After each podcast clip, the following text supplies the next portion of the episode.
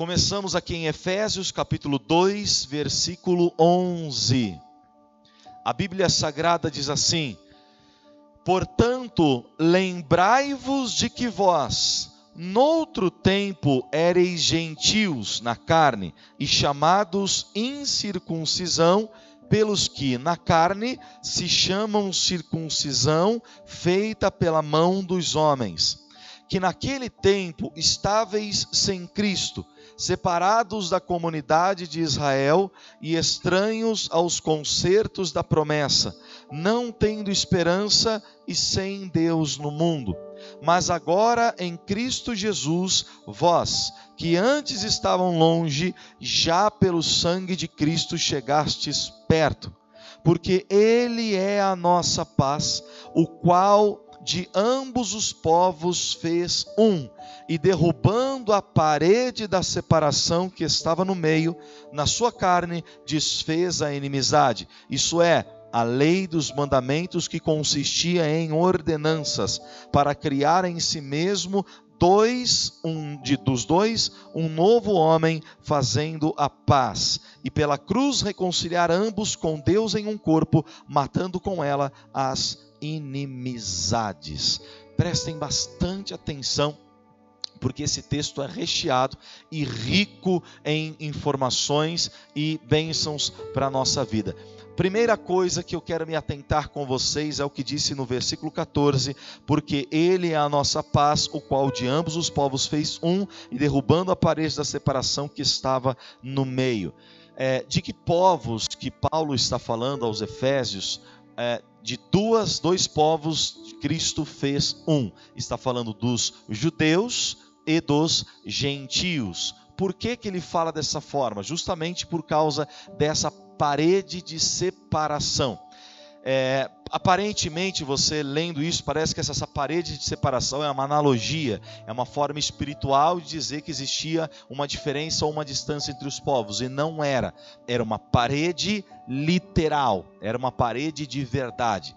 Essa parede, eu até busquei uma imagem na internet dessa parede, e ela era grande, uma parede grandona, que literalmente separava o lugar onde os judeus oravam das demais pessoas. E eles escreveram na parede, na língua deles, a seguinte inscrição: eles colocaram estava é, escrito: nenhum estrangeiro deve entrar na área fechada do balaustre ao redor do templo. Quem for pego será condenado, considerado culpado por sua morte, que se seguirá.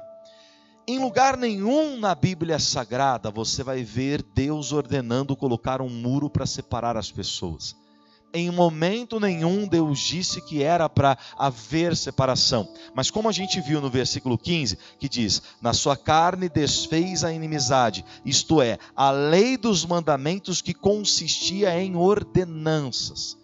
O povo começou a transformar a lei de Deus em ordenanças. O que são essas ordenanças? Dogmas. São coisas, ou são regras, ou são leis criadas baseadas em alguma coisa. É como se o povo tivesse lido a palavra de Deus, lido as escrituras e criado algumas leis. A gente vê isso muito na religião. A gente vê a religião criando dogmas, criando regras, criando, criando doutrinas que não tem absolutamente nada a ver com a palavra de Deus. Esse muro foi um dogma. Nós vamos separar os judeus gentios porque os judeus devem orar, devem buscar e os gentios, como não aceitam a Cristo, não, não são do povo de Deus, fiquem do lado de fora e eles levantaram uma parede naquele lugar e colocaram os inscritos que eu acabei de ler para vocês.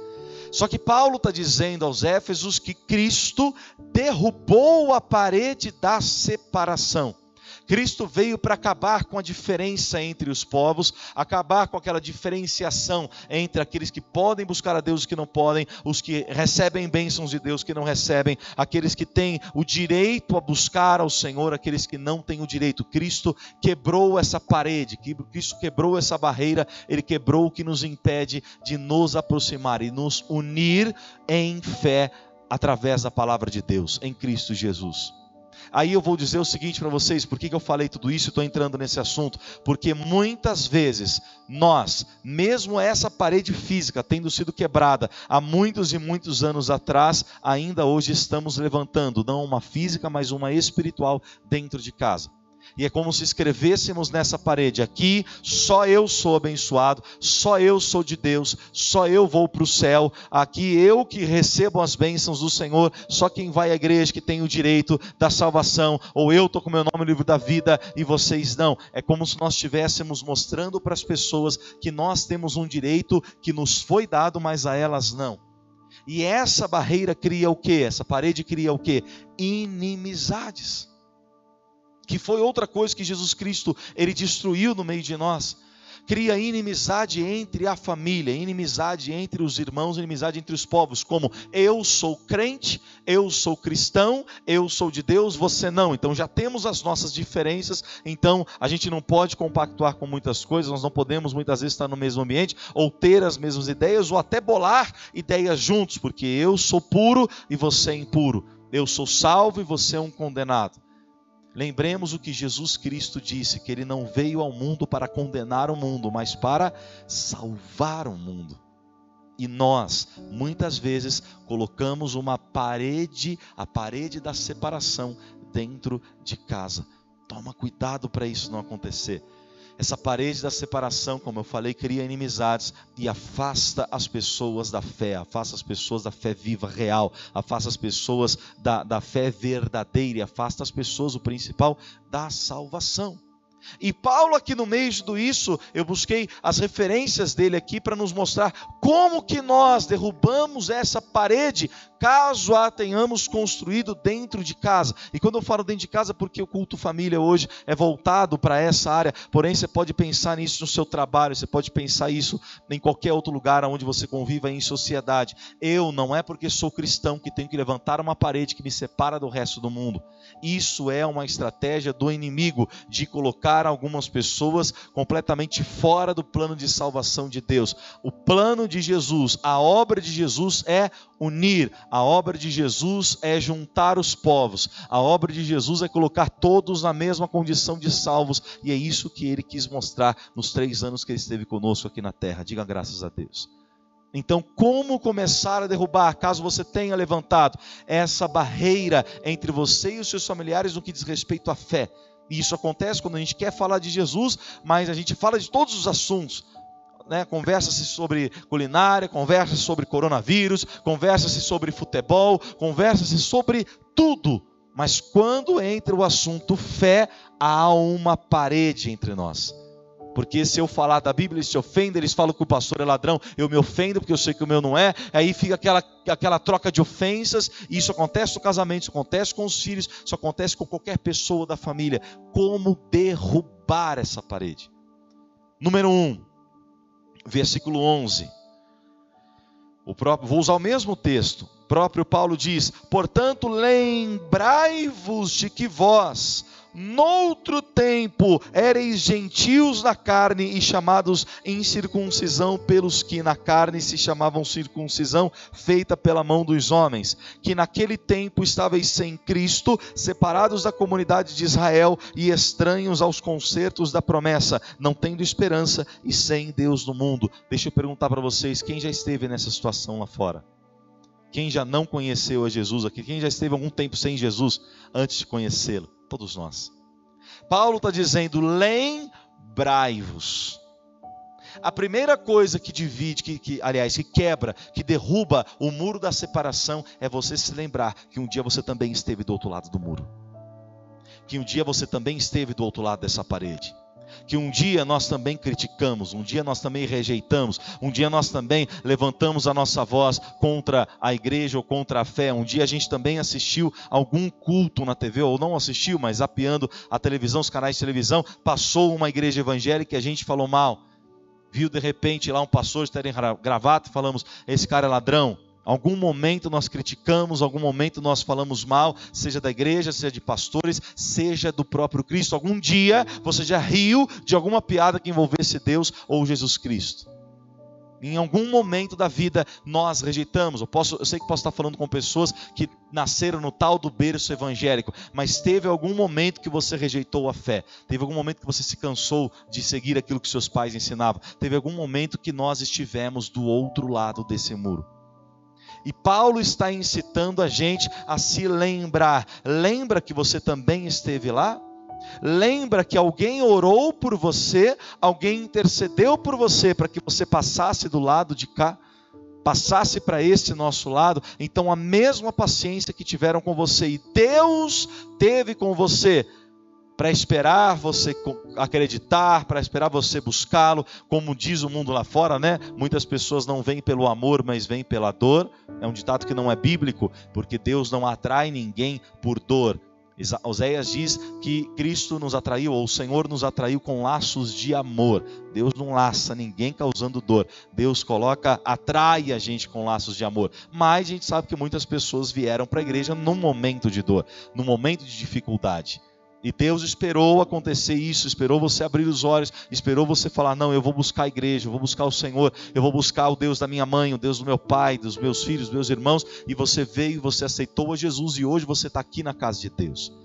Então o que Paulo mostra para a gente é: lembrai-vos. Um dia você esteve sem esperança, um dia você esteve sem fé, um dia você esteve desesperado, um dia você esteve do outro lado. Jesus, ele começa a desconstruir essa parede quando nós nos lembramos de que também éramos ignorantes na fé.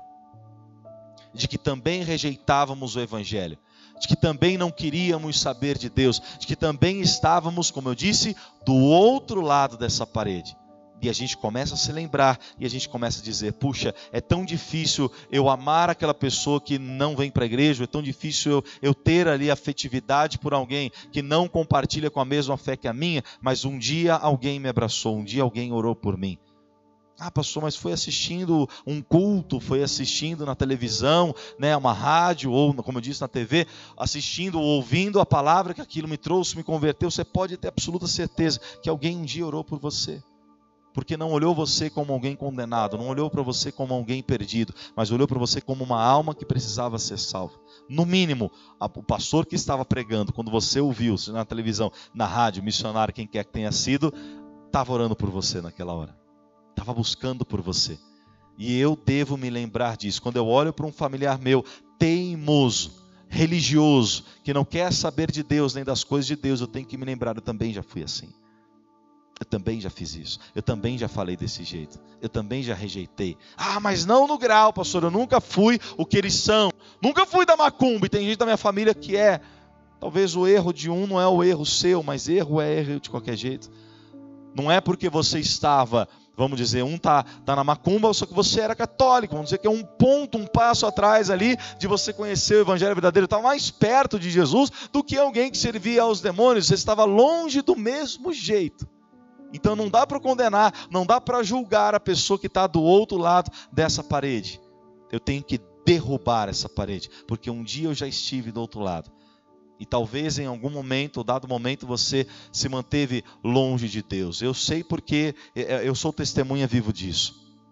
Eu já estive em tudo quanto é lugar. Eu, quando me lembro por gente, me conheço por gente, dentro de casa, já contei isso para vocês, ia um cidadão lá que era testemunho de Jeová e ele ficava ali falando, né, da maneira dele, até o dia que meu pai olhou e falou assim: "Não, não, não é isso". E aí parou de vir na nossa casa. Aí meu pai falou: "Nós vamos para o centro espírita, lá que é a verdade". E a gente começou a frequentar, meus pais frequentavam bastante, levavam a gente, até o dia que meu pai falou: "Não, não, não é isso". Aí a gente começou a frequentar a igreja católica, falou: "Agora sim, a gente achou um lugar certo". E a gente começou a frequentar. Eu lembro que na, na minha adolescência eu comecei a ficar um pouco desgostoso com algumas coisas da igreja católica e eu fui no tal do Seixonoye. Eu comecei a frequentar ali e comecei negócio de, de de jorei, de não sei o que, das quantas lá, e fiquei um tempo, e eu olhei eu mesmo olhei e falei, não, não é isso. Talvez porque a maioria lá era oriental, eu me sentia até um pouco perdido ali naquele lugar. E aí voltei para o catolicismo, onde fiz muitas coisas, fiz muitas obras ali dentro, tive muita atividade, até que conheci a Cristo, a verdade, o caminho, a verdade a vida. E não estou passando por aqui. Aqui é o meu ponto final, em nome de Jesus. Aqui é o lugar onde encontrei, não é porque a igreja é evangélica, a igreja da graça, mas é porque o caminho, a verdade e a vida está em Cristo Jesus e somente Ele, e eu me encontrei aqui. Só que um dia já estive nos outros lugares. Como é que eu posso olhar para um católico hoje e condená-lo ao inferno? Sendo que eu fui um dia e Deus teve misericórdia de mim? Como é que eu posso olhar para o Espírito e falar, ah, isso aí fica recebendo coisa lá, e fica fazendo tal coisa, e fica mexendo com espíritos, mexendo com demônios, esse aí vai para o inferno? Como é que eu posso falar isso de uma pessoa que é potencial é, é, cristão? Um dia pode vir a se tornar um cristão, isso que eu estou querendo dizer, como eu. Eu era um potencial cristão, eu queria achar Deus. Eu busquei aqui, eu busquei lá, eu busquei todo quanto é lugar. Todos os lugares que eu busquei, eu queria encontrar Deus. Eu não queria encontrar um ser, uma luz diferente, um lugar que eu me sentisse legal, ou um clube social. Eu queria encontrar Deus, por isso que eu pulei de tantos e tantos lugares até encontrá-lo aqui na igreja até encontrá-lo diretamente na palavra dele, como essas pessoas. Eu me lembro que eu estava atendendo uma senhora no ano passado, ela falava, pastor, o meu filho morreu, e eu me, me vi, ela é evangélica, é daqui da igreja, e ela falou, meu filho morreu, eu lembro que duas semanas antes dele morrer, ele falou, mãe, eu quero Deus. E ela falou, filho, vamos na igreja comigo. Ele falou, não, mãe, não, não quero na igreja evangélica agora, tal. Eu vou buscar, eu quero Deus, eu quero Deus. E ela começou a incentivar e ela disse, olha, ele começou aí no centro espírita. E ali ele falou: Mãe, eu quero achar e eu vou tentar lá. Meu filho, lá não é o lugar certo, lá não é aonde tem a verdade. Vem comigo para cá. E ele: Não, eu vou, eu vou. Duas semanas depois ele partiu, ele foi pastor e ele partiu nessa ignorância. Eu falei: Mãe, eu não sei qual foi a última oração que ele fez antes da morte. Ele pode ter dito: Senhor, eu ainda não te encontrei, mas eu estou te procurando. E Deus pode ter dito, assim que ele fechou os olhos pela última vez: Oi, eu sou Deus. Eu não sei.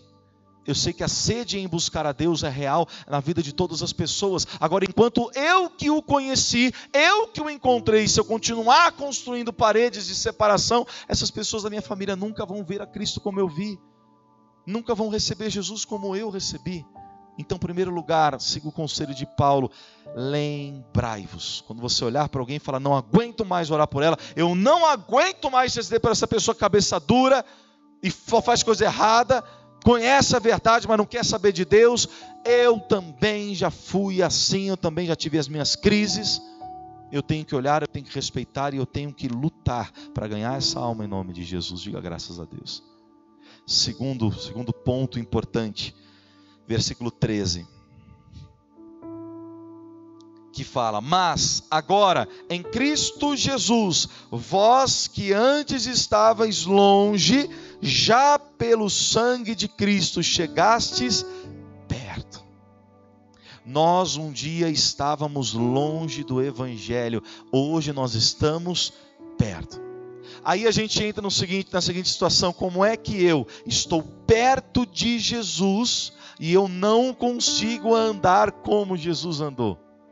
Como é que eu posso dizer, eu estou perto de Jesus, eu ando perto dele, eu sigo e eu sirvo a Jesus, se eu não copio Jesus, se eu não imito Jesus? Se a gente falou que o primeiro ponto para começar a destruir, a quebrar essa parede da separação é quando nós lembramos que um dia também nós o rejeitamos para nós termos o amor e paciência pela nossa família, o segundo ponto é: se eu estou perto de Jesus, então eu ando, eu ajo e eu falo como Jesus. Jesus começou a destruir esse muro da separação em várias situações, mas tiveram alguns eventos que eu separei aqui na Bíblia Sagrada só de usar para usar como exemplo para você, para vocês entenderem. Jesus começou a derrubar esse muro da separação quando ele perdoa uma mulher pega em flagrante no adultério. Jesus estava pregando a palavra de Deus quando jogam uma mulher na frente de Jesus e falam: Jesus, segundo a lei de Moisés, as pessoas adúlteras devem ser apedrejadas até a morte. E esta mulher foi pega em flagrante adulterando. E aí? Vamos apedrejá-la? Jesus se agacha, começa a escrever no chão com o seu dedo. E eles começam a pressionar Jesus e falar para Jesus responder rápido. Jesus se levanta e diz: Sim, vamos apedrejá-la. E começa a tirar a primeira pedra quem não tem pecados. E a Bíblia fala dos mais velhos aos mais novos, eles largam a pedra e começam a se retirar, enquanto Jesus continua abaixado, escrevendo com o dedo na terra, até que Jesus se levanta de novo, olha e só está ele e a mulher. E ele olha e diz para ela: Mulher, onde estão os teus acusadores? Ninguém te condenou? E ela diz: Não. Ele diz: Eu também não te condeno. Vá e não peques mais. Jesus não passou a cabeça na mão da mulher adulta. Ah, se adulterou, tudo bem, é normal, acontece. Não, tudo bem que você cometeu adultério, teu marido vai entender, fica tranquilo, isso aí todo mundo faz. Não, ele disse: vá e não peques mais. Só que a mensagem dele era: eu também não te condeno.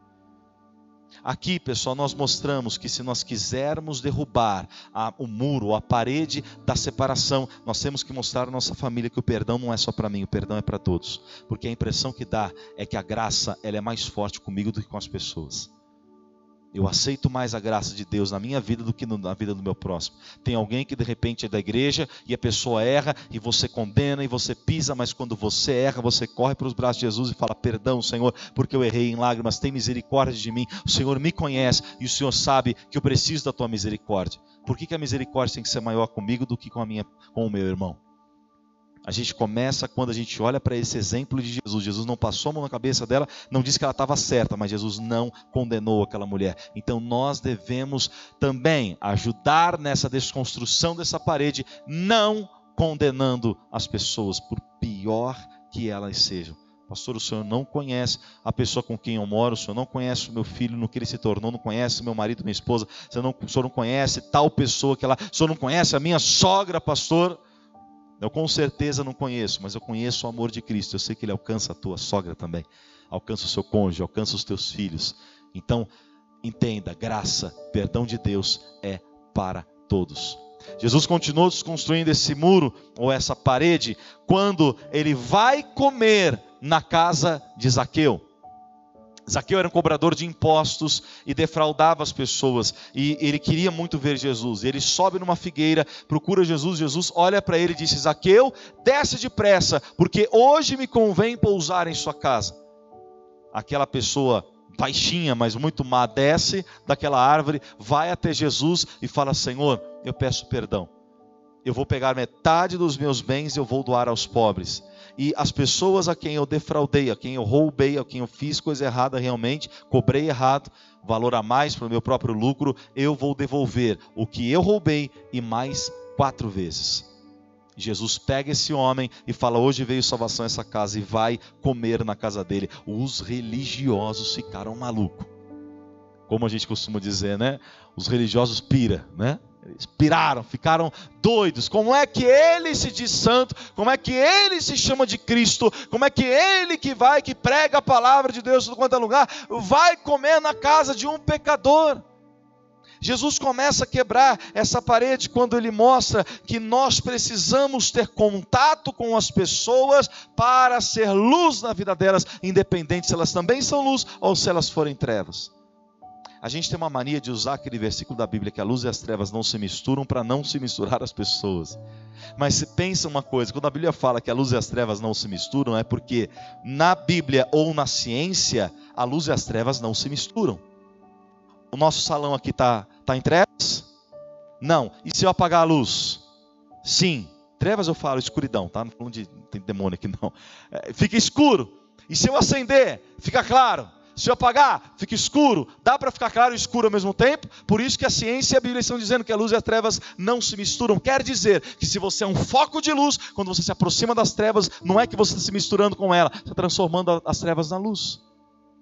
E foi isso que Jesus fez ao ir comer na casa de Zaqueu porque era um homem mau, era um homem defraudador, era um bandido, era um ladrão, era um, era um político desonesto, era um homem que trabalhava desonestamente, mas era um homem arrependido. Jesus vai e come na casa dele. Então entenda uma coisa: eu estou no mundo para ser luz, eu sou luz do mundo e sal da terra. Eu não sou luz da igreja, eu sou luz do mundo, e no mundo há trevas. E as trevas não se misturam, porque é quando a luz chega, as trevas se dissipam. Digam graças a Deus. Jesus continuou derrubando essa, essa parede quando ele inaugura o céu com um ladrão. Jesus está na cruz, dois ladrões ao seu redor, um de cada lado, e um começa a gritar: Vai lá, você não é bonzão, se você é filho de Deus mesmo, é o Cristo, é o Messias mesmo, desce dessa cruz, aproveita e me tira daqui quando você sair daí. O outro do outro lado diz: Para de ser bobo, rapaz. A gente está aqui porque nós cometemos crimes, nós pecamos, nós erramos e estamos aqui pagando o que a gente fez. Esse homem é inocente, ele nunca deveria estar aqui. Não sei nem o que ele está fazendo nessa cruz. E ele olha, vira as suas palavras para Jesus e fala: Senhor, lembra-te de mim quando entrares no paraíso. E Jesus responde o que para ele? Ainda hoje estarás comigo no paraíso. Jesus quebra essa parede quando ele leva para o céu, quando ele chega com a primeira alma salva, literalmente no céu, o cara era um ladrão. Só que um ladrão arrependido. Imagina que esse ladrão passou a vida inteira vendo o inferno ele passou a vida dele inteira vendo e provando no inferno.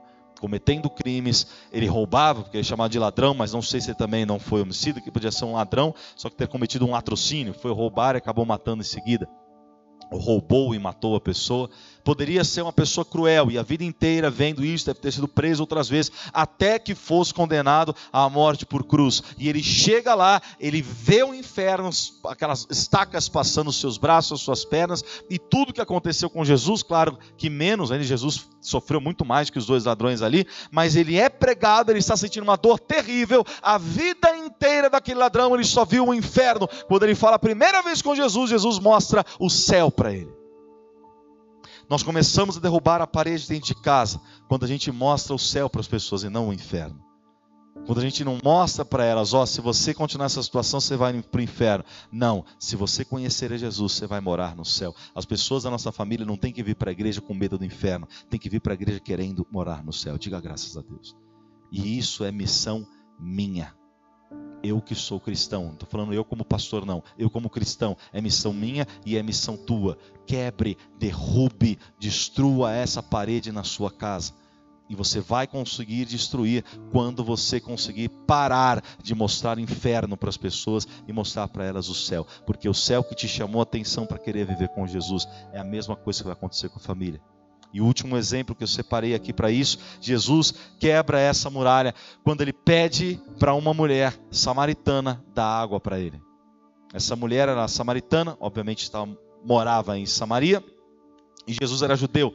E ele chega, a Bíblia fala em João capítulo 4, versículo 4, diz, não precisa abrir lá não, mas fala que era-lhe necessário passar por Samaria. Jesus, como todo judeu fazia naquela época, poderia ter dado a volta pelo deserto, porque Jesus estava saindo da Judéia e indo em direção a uma cidade chamada Galileia. No meio da Judéia e da Galileia ficava a cidade de Samaria. Então ele teoricamente tinha que cruzar por lá, era o caminho mais rápido. Eu preciso chegar na Galileia, é só passar por Samaria que eu chego. Só que todo judão, judeu dava a volta no deserto para não cruzar com Samaria. Por quê? A própria mulher confessa, judeus e samaritanos não se davam, eram dois povos que se odiavam. Mas o versículo 4 diz que Jesus era necessário passar por Samaria. E ele entra naquele lugar, ele pede para uma mulher samaritana beber, ela fica muito brava, ela fala: Quem é você ou quem você pensa que é para pedir água para mim? Eu sou samaritana, você é judeu, eu não quero isso, nós não podemos ter uma relação, não podemos conversar, nós somos inimigos. O que Jesus faz? Insiste: Mulher, se você soubesse quem é que te pede dessa água, você me daria e eu te daria a minha água. Jesus começa a derrubar aquela parede quando ele não desiste daquela mulher. Que acontece quando ele insiste com aquela mulher, ele cura a vida sentimental dela, faz ela ficar tão apaixonada por Cristo, pelo Evangelho, que ela começa a falar um para um, para outro, para outro, para outro, e as pessoas começam a buscar esse Jesus, pedem para Jesus ficar, se não me lembro, são quatro dias ali com eles, e Jesus fica quando Jesus sai, sim, para ir para Galileia, Samaria está aos pés do Senhor.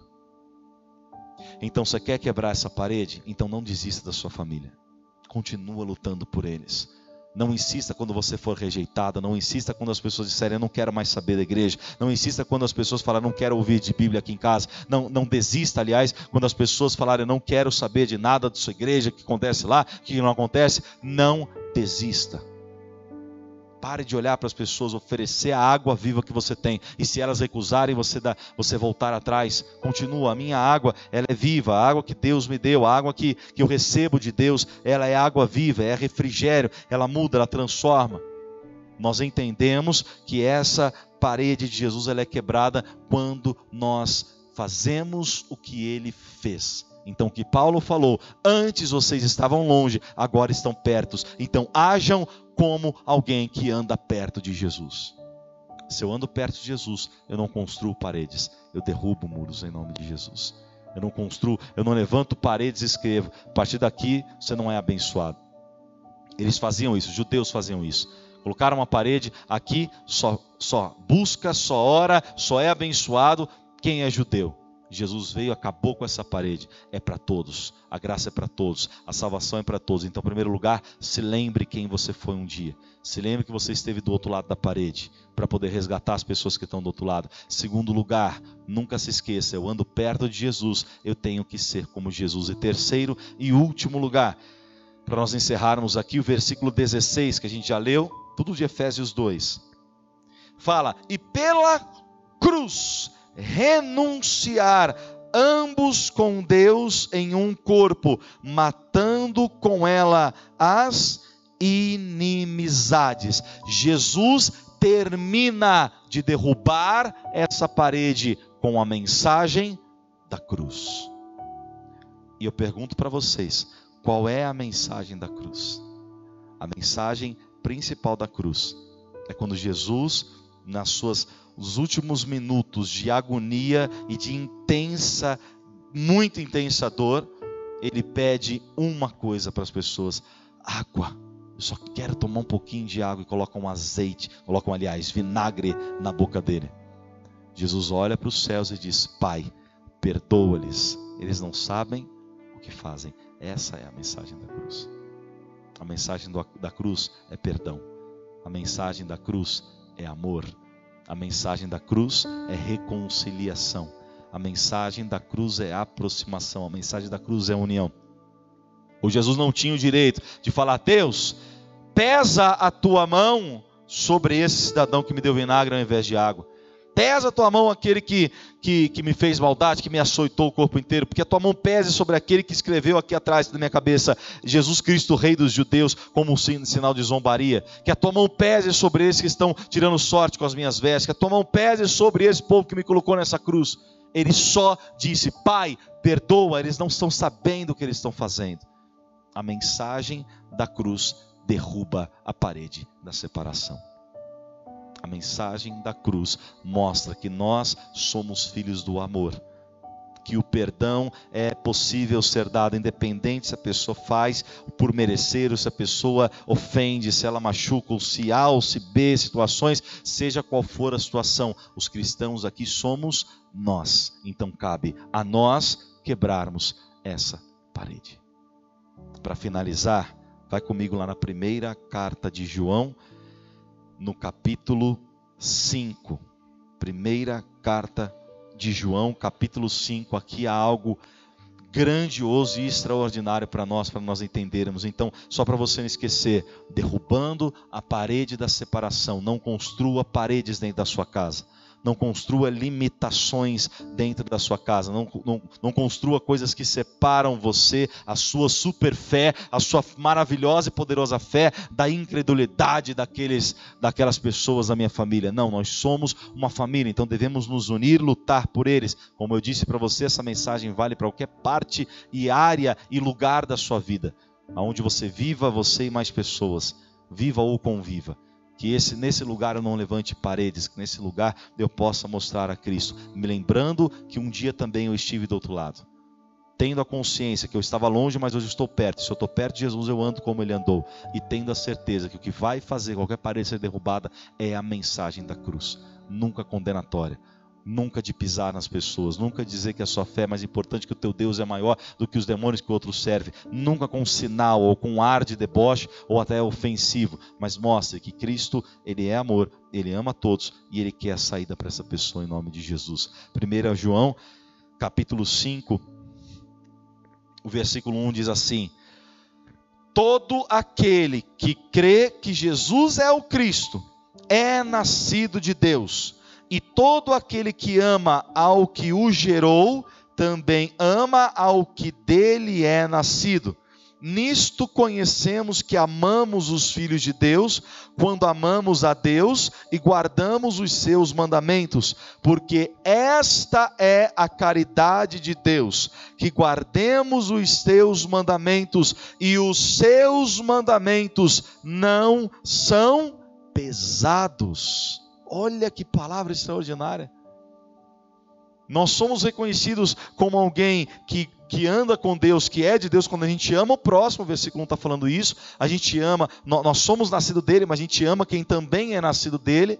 E a caridade, o amor de Deus é que nós guardemos os seus mandamentos, e os seus mandamentos não são pesados. O fardo da lei, quem coloca é o homem o evangelho não é pesado. O evangelho não é um fardo. O que Cristo fez para nós em nossas vidas, o que Deus quer realizar em nossas vidas não é um peso, é leve. João está falando aqui. Porque os mandamentos de Deus não são pesados. Ah, pastor, mas tem cada lei lá no Antigo Testamento que a gente vê que, meu Deus, que dureza, não é pesada em prova de amor. O homem transforma isso num fardo. O homem diz que vai para o inferno, o homem diz que se você não fizer isso, se você não fizer aquilo, o homem diz que você está errado, o homem te julga, o homem te condena, mas os mandamentos e o evangelho de Cristo não é pesado, o evangelho é leve. A mensagem sempre foi de amor. A mensagem é para derrubar paredes. A mensagem não é como dizem, né? não construa paredes, construa é, pontes. É bem isso mesmo. Porque os mandamentos de Deus são leves. Leve a palavra de Deus com leveza.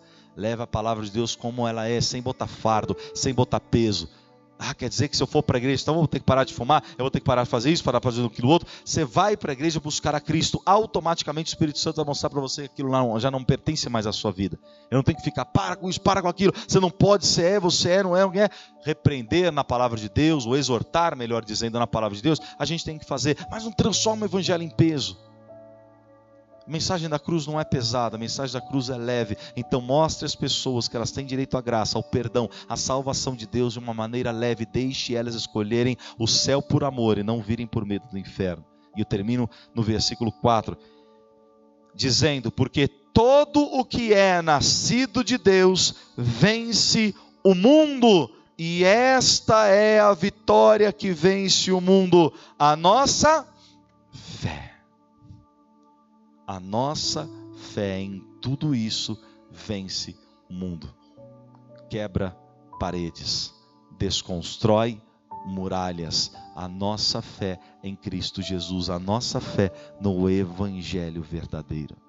Que você possa viver esse Evangelho verdadeiro na sua vida. Que você comece a observar. Olha, olha para a sua casa, olha para onde você estuda, olha para onde você trabalha e veja aonde você construi um muro você já sabe passo a passo como desconstruir cada uma dessas paredes. Lembrando-se que você também esteve do outro lado, andando mais perto de Jesus e sabendo que se ele fez, eu tenho que fazer também. E o mais importante, leve a todos a mensagem da cruz, porque essa mensagem é leve. Tira o fardo dos mandamentos de Deus de sobre as pessoas. Tire o peso.